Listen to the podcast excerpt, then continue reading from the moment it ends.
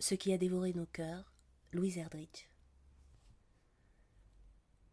Il y avait un vieil homme autrefois qui voulait se mêler aux loups et connaître leurs pensées. Il s'en fut sur la glace, chanta pour eux, et leur demanda de plonger leurs dents dans son cœur. Je suppose que chanter suffit à le réchauffer, et il passa là-bas trois jours et trois nuits. Le quatrième jour, les loups vinrent à lui. Ou plutôt, il se rendit compte que tout du long il avait eu les yeux fixés sur eux, qui ne s'étaient laissés voir que lorsqu'ils avaient été prêts. Je connais l'histoire de cet homme parce que je suis resté à son chevet à l'hôpital, il y a quelques années à peine, et que je lui ai parlé pendant ma garde de nuit. J'ai tiré une chaise près de son lit. Ces loups étaient curieux, a-t-il expliqué, comme tout un chacun. Que diable faisait donc ce jeune homme, j'étais jeune à l'époque, assis là sur la glace Ils sont venus voir si j'étais dangereux, fou ou bon à manger. Déjà à l'époque j'étais un grand échalas coriace, alors je suppose qu'ils ont opté pour fou. Ils se sont assis et m'ont observé pendant des heures pour voir si je ferais quelque chose. Et au bout d'un moment ils sont partis.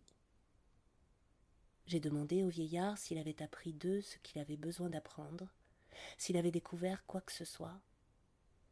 Oh, mais oui, a-t-il répondu. J'ai découvert qu'ils pensent comme nous. Ils m'observaient, mais je les observais aussi. J'étais plus affamé qu'eux. Ils venaient de manger, ils étaient repus.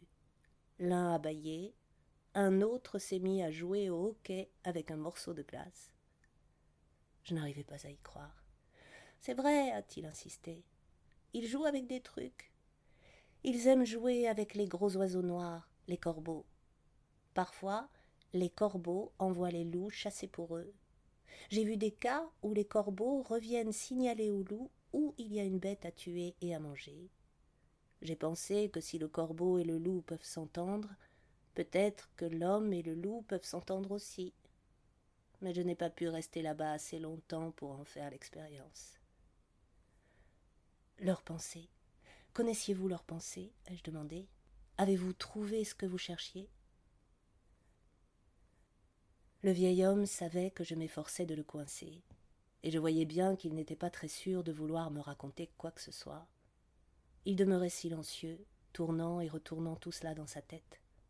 Mais finalement, il a dû décider de tenter le coup et de me parler. Il y avait un loup en particulier, un loup gris, qui était revenu plusieurs fois s'asseoir face à lui. Soudain, ce loup était en train de le dévisager avec les yeux d'un humain dans une tête de loup. Le vieillard ne savait pas à quel moment il avait regardé le loup et s'était aperçu que ce dernier le scrutait, mais à un certain point il avait senti que le loup et lui soutenaient le regard l'un de l'autre depuis déjà un bon moment. Il s'était aperçu que le loup lui posait une question, et il avait su, à force de regards échangés, quelle était cette question. Le vieil homme s'est interrompu. Et alors, c'était quoi? J'étais impatient de le savoir.